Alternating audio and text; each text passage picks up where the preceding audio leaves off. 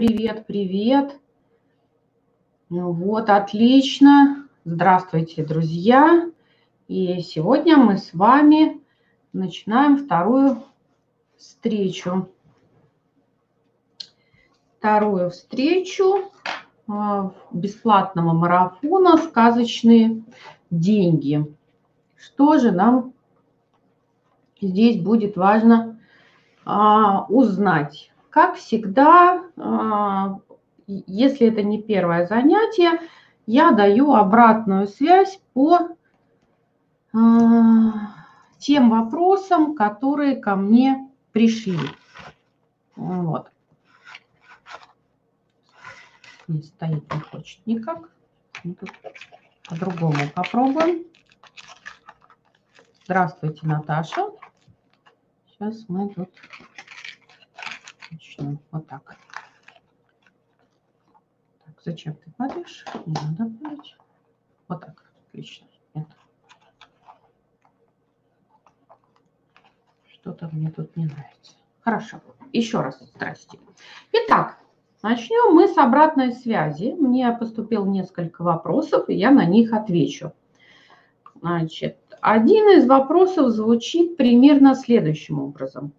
А разве мужчина не должен меня содержать? Ведь я ему рожаю детей, готовлю, стираю, убираю, ну и так далее.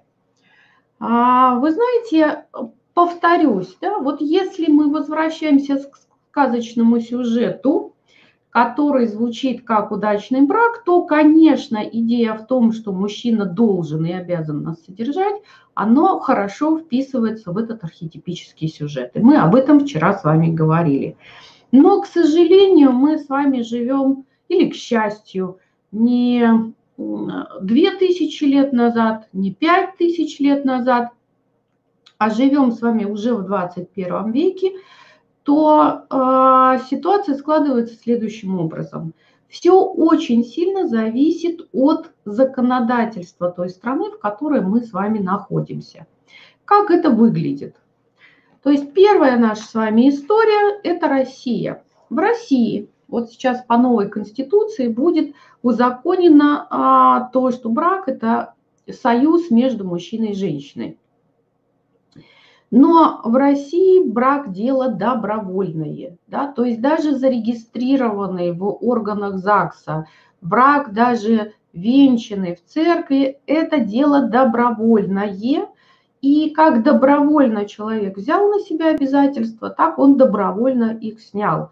И он также добровольно их может выполнять в браке, а может не выполнять. И здесь вопрос о том, какого партнера мы с вами находим, он вообще договора ли способен, а, как он относится к обязательствам, всегда ли он держит слово и так далее. То есть тут масса всяких вопросов.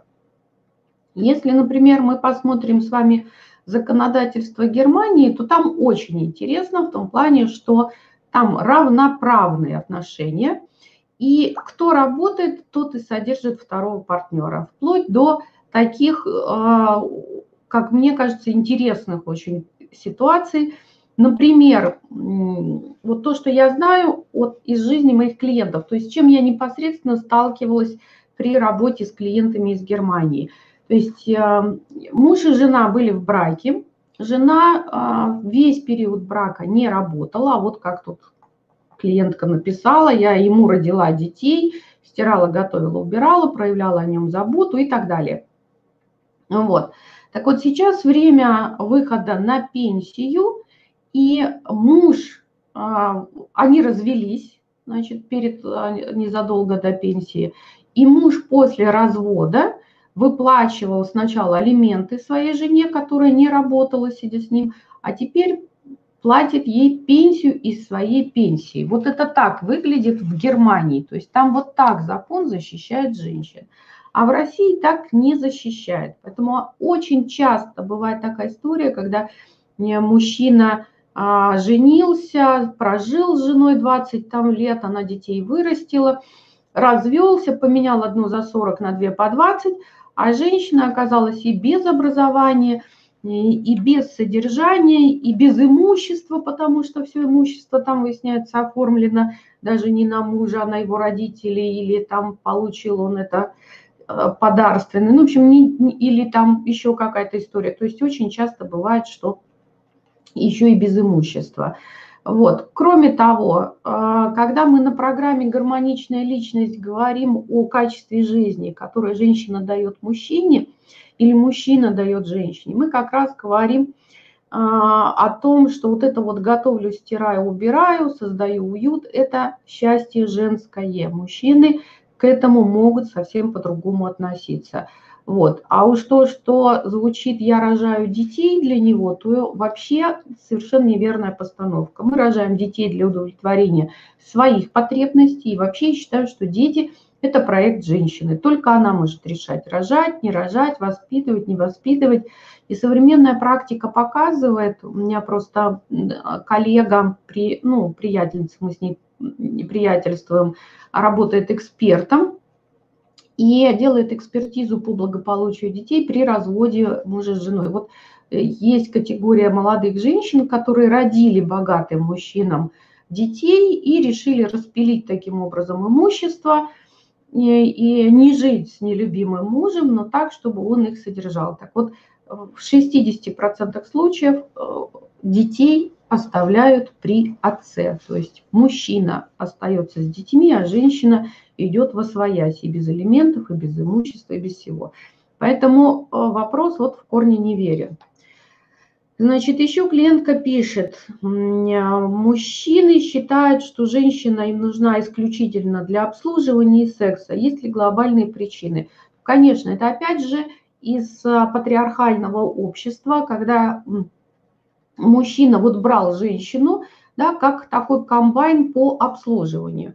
Вот, поэтому у многих есть вот эта вот идея, так же как у женщин есть идея, что мужчина должен содержать, у мужчин есть идея, что женщина должна его всячески обслуживать.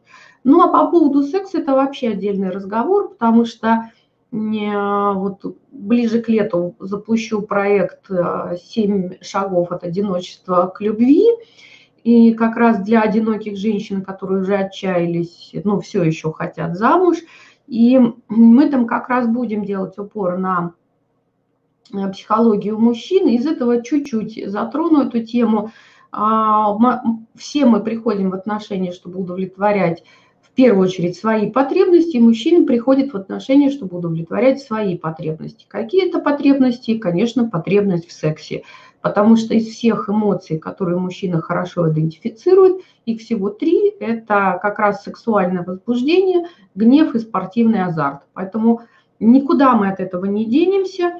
Так, так же, как женщина ищет безопасности в отношениях с мужчиной, так и мужчина ищет сексуального удовлетворения в отношениях с женщиной. Не, никуда не деться нам от такой постановки вопроса. А, Еще одна участница пишет, ищу принца, чтобы решил все проблемы. А, разве это нереально?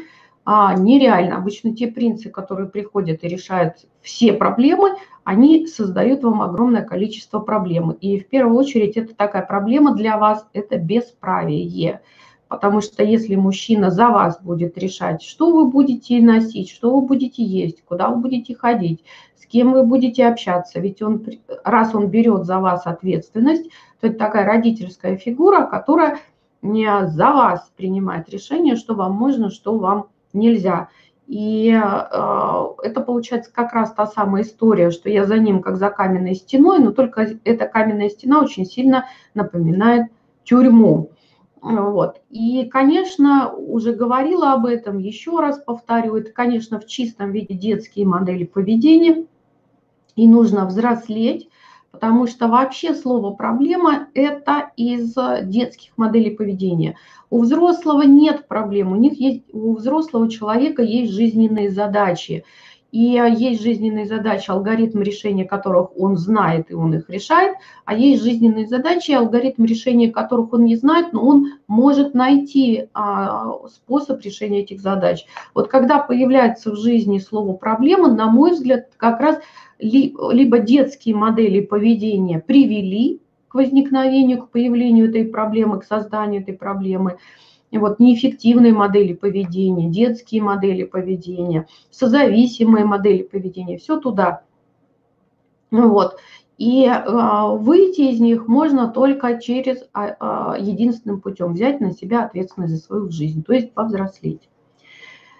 Вот. Еще был такой вопрос при знакомстве с мужчиной. Рассказываю, что, что живу в коттедже, что у меня роскошное авто и так далее. Что я хочу этим достичь? Не знаю, потому что когда мы говорим в программе «Гармоничная личность» про потребности, мы говорим о том, что потребности разные, они нематериальные – но когда мы а, что-то говорим другим людям, то, скорее всего, мы удовлетворяем через это какую-то потребность. Что хотите удовлетворить, не знаю, надо разбираться. То есть, может быть, это как раз а, потребность значимости, вот я такая крутая. Может быть, это сообщение своего статуса, поэтому если ты не можешь меня, милый, содержать, то ты даже ко мне не подходи, да, потому что вот я такая живу а, в крутом коттедже и езжу на дорогой тачке. Вот, э, то есть, э, не знаю, может, вы так отпугнуть хотите мужчину. То есть надо разбираться, то есть смотреть потребности и задавать себе вопросы, чего же я хочу. Вот такой у нас с вами а, обратная связь. И сейчас мы начнем с вами, собственно, говорить о денежном сценарий, который мы с вами унаследовали из сказок. И этот сценарий, который звучит «счастье нужно заслужить». Счастье нужно заслужить. Вот так звучит посыл тех сказок, которые мы с вами в детстве читали. Какие это сказки? Это сказки «Морозко», это сказка «Аленький цветочек», это сказка «Бабушка метелица», это «Золушка», это «Каменное сердце». То есть это все та же самая история про то, что счастье не только надо заслужить, да, а это прямо еще и принести себя в жертву, как это делает героиня сказки, например, «Аленький цветочек».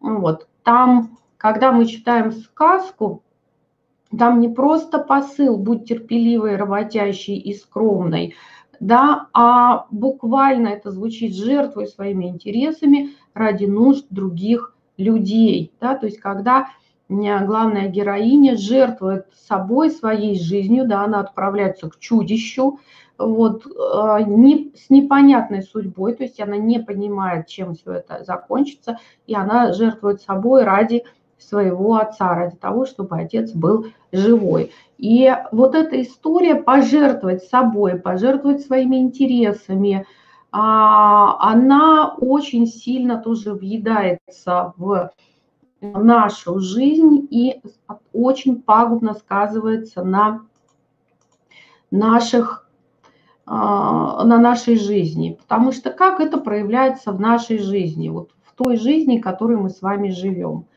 это, во-первых, идея недостаточной хорошести. То есть бесконечная такая работа над собой. Я с собой что-то все время делаю, делаю, делаю, счастья все нет. Я опять себя а, делаю, делаю, делаю что-то с собой, там тренирую, прокачиваю, меняю, совершенствую, худею, там и, э, иду на пластическую операцию, а счастья все нет. То есть потому что идея, что счастье нужно заработать, оно дается нелегким большим трудом. А что еще здесь проявляется в этом сценарии? Это отказ от своих желаний, отказ от своих потребностей, отказ от своих интересов. Да? Это вот в сказке «Морозко» просто вообще замерзла. Это самопожертвование, долженствование. Всем должна, перед всеми виновата. Вот. Это стремление всем угодить это взять на себя непосильный круг забот, а, объем чужой ответственности. И как следствие, что приходит, да, это когда человек строит созависимые отношения. Вот, а, то есть мне нужно собой пожертвовать для того, чтобы кто-то, да, вот а, объект моей любви оценил мой труд, вот эту жертву, догадался о моих потребностях, почему-то удовлетворил их, хотя обычно в таких отношениях партнер не видит смысла э, удовлетворять потребности нашей героини. И очень часто бывает так, что женщина говорит, я тебе отдала лучшие годы, я тем пожертвовала, я всем пожертвовала, а ты вот, собственно, никак на меня не а, обо мне не заботишься. Вот я играю в одни ворота. Не играйте.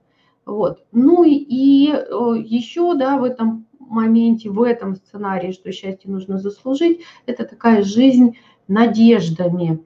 Надеждами на то, что будет что-то лучше. Вот, что нам с вами нужно сделать для того, чтобы выйти из сценария? Вот а, те, кто является моими клиентами, кто проходил у меня программу «Гармоничная личность», знают, что у нас есть любимая такая мантра, э, которая называется «со мной все в порядке». Да? А, то есть мы а, живем по принципу «со мной все в порядке». Мне себя улучшать не надо.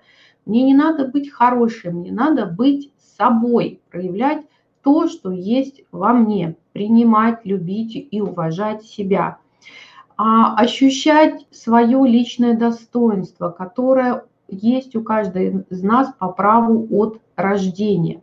Очень хорошо знать себя, что такое любить себя, что такое уважать себя, что скрывается за этим термином таким, да. Вот, это как раз умение понимать свои чувства, понимать свои желания, знать свои потребности, знать свои интересы, защищать свои границы и свою территорию. А это то, что относится к взрослой жизни. Это самостоятельно удовлетворять свои потребности с любовью к себе, то есть бережно относиться к себе.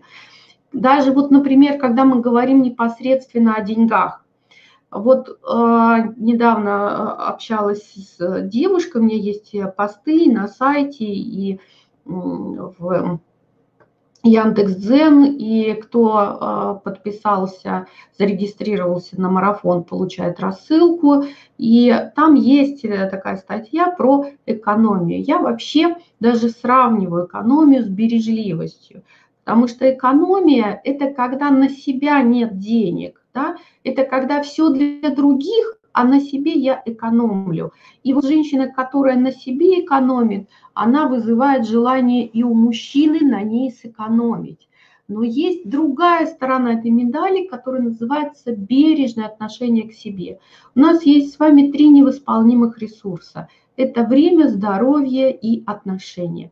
И, например, когда мы с вами идем на работу, мы вот то время, которое провели на работе, мы ничем другим занять не можем. То есть вот это время, которое сейчас мы с вами на марафоне общаемся, я не могу потратить на общение со своим мужем, например. А, и поэтому я ради общения с вами жертвую, можно сказать, да, а, временем, проведенным со своим мужем.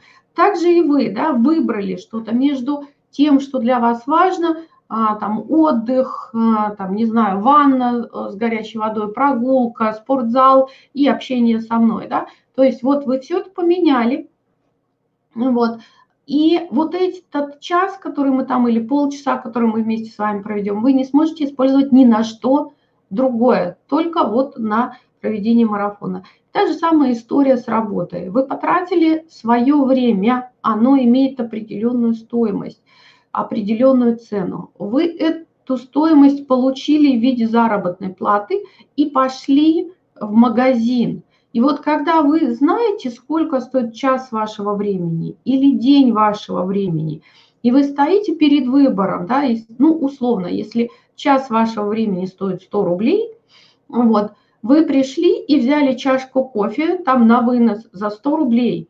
Вот, задайте себе вопрос, Готова ли я пожертвовать часом своей жизни, который я не возьму больше нигде, ради того, чтобы выпить а, вот этот кофе, ну там по пути с работы домой. Вот это так выглядит. И тогда появится совершенно другое ощущение. Не экономия, а бережное отношение к себе, а, дорожить своим временем, дорожить своим здоровьем, дорожить собой, вот, а не разменивать себя на ну, по мелочам, потому что иногда наши покупки эмоциональные, спонтанные и, а, возможно, совершенно нерациональные. И а, как следствие, да, когда мы начинаем жить здесь и сейчас, в реальном времени, для себя, для улучшения своей жизни, для удовлетворения своей потребности. Тогда, как следствие, мы создаем равноценные отношения, мы не берем на себя ответственность и обязанность других людей, и как следствие высвобождается огромное количество энергии, времени и сил для реализации наших с вами планов и достижения личного успеха. Потому что очень часто женщины, оказавшись в отношениях, начинают этими отношениями так дорожить, что вот то, что у них не реализовано, они начинают вкладывать в своих мужчин. И а, я часто наблюдаю такие истории, как, например, одна из моих клиенток, она а, сама не написала диссертацию, но написала ее своему мужу. Муж защитил диссертацию, и э, через какое-то время исчез из ее жизни. Да. Есть женщины, которые берут кредиты для того, чтобы мужу дать бизнес. Вот не для мужа надо бизнес делать, а для себя. Самим защищать диссертации, самим получать образование. То есть не надо мужу что-то навязывать, надо собой заниматься. А муж разберется с собой сам. Вот, какая-то такая у меня к вам сегодня идея пришла вот рассказать вам про то, что не надо жертвовать своими отношениями. Откуда этот сценарий? Да, этот сценарий из сказок. И этот сценарий очень часто еще въедается. Почему? Потому что так строятся наши отношения с мамами или с папами, которые не любят нас безусловно, а любят нас очень условно. Да? Вот если ты будешь учиться на пятерке, я буду тебя любить. Если ты будешь делать уборку в квартире, я буду тебя любить. Если ты будешь послушной, я буду тебя любить. И вот таким образом возникает вот эта вот история в голове о том, что любят только за хорошесть. И из этого, конечно, сценария нужно выходить. И здесь я, как всегда, предложить могу вам два пути. Да. Первый – это все-таки разобраться с мамой на тренинге «Материальное благополучие», а второй, более длинный, более глубокий, более серьезный – это путь развития а, своей личности в программе «Гармоничная личность», то есть гармонизировать свою личность. Вот такое у меня получилось сегодня занятие. О втором приостановлен. А, о втором способе достижения успеха, который мы с вами унаследовали – из детских сказок и из отношений с родителями. Вот. И у вас есть возможность выйти из этого. Я сегодня вам рассказала, да, 7 шагов, что нам сделать для того, чтобы выйти из этого сценария. Поэтому буду рада, если вы сейчас мне зададите какие-то вопросы, да, то есть что вам понравилось, что вам не понравилось, и что бы вы хотели узнать сегодня еще от меня – задайте мне, я постараюсь вам прямо сейчас ответить. Если вопросов не будет, можете написать мне их любым способом, через любую соцсеть, письмом, и я постараюсь вам ответить. Следующая встреча у нас будет с вами в понедельник. Завтра мы с вами отдыхаем.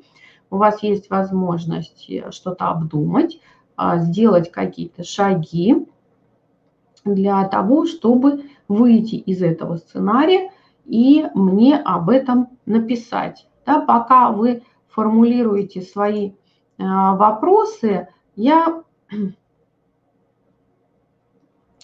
я вам повторю, да, повторю те шаги, э, те семь шагов, которые нам нужны для того, чтобы выйти из этого сценария. Вот, жду ваших вопросов. Пишите. Значит, первый шаг, да, это быть собой, жить по принципу «со мной все в порядке». Второй шаг – это уважать себя, ощущать свое личное достоинство как право от рождения. Знать себя, знать свои чувства, желания, потребности, понимать свои личные интересы и границы. Четвертый шаг – удовлетворять потребности с любовью к себе самостоятельно. Пятый шаг – жить здесь и сейчас и делать каждый день реальное что-то для себя, вот, для улучшения качества своей жизни. Мне очень нравится такой принцип, я долго руководствовалась, э, устраивая свою жизнь, пока она не начнет тебя устраивать. Вот я наконец-то э, к своим 52 годам достигла такого ощущения, что моя жизнь меня полностью устраивает. Да? Шестое – это создавать а, равноценные отношения, в которых вы являетесь ценностью по факту вашего существования. И последний шаг – не брать на себя ответственность за других людей. Ну и все это должно привести вас к идее, что счастье и любовь, я имею право на любовь и счастье просто по факту своего существования. Мне не надо это заслуживать, мне не надо а, что-то делать с собой для того, чтобы а, иметь право на любовь, на счастье, на материальное благополучие, социальный успех и финансовое благосостояние. Вот. Вопросов от вас не увидела. Поэтому до встречи. Желаю вам всего хорошего. Пишите мне, что вам понравилось, что вам не понравилось. Задавайте свои вопросы, и мы с вами встречаемся в понедельник в это же время, в 7 часов по Москве.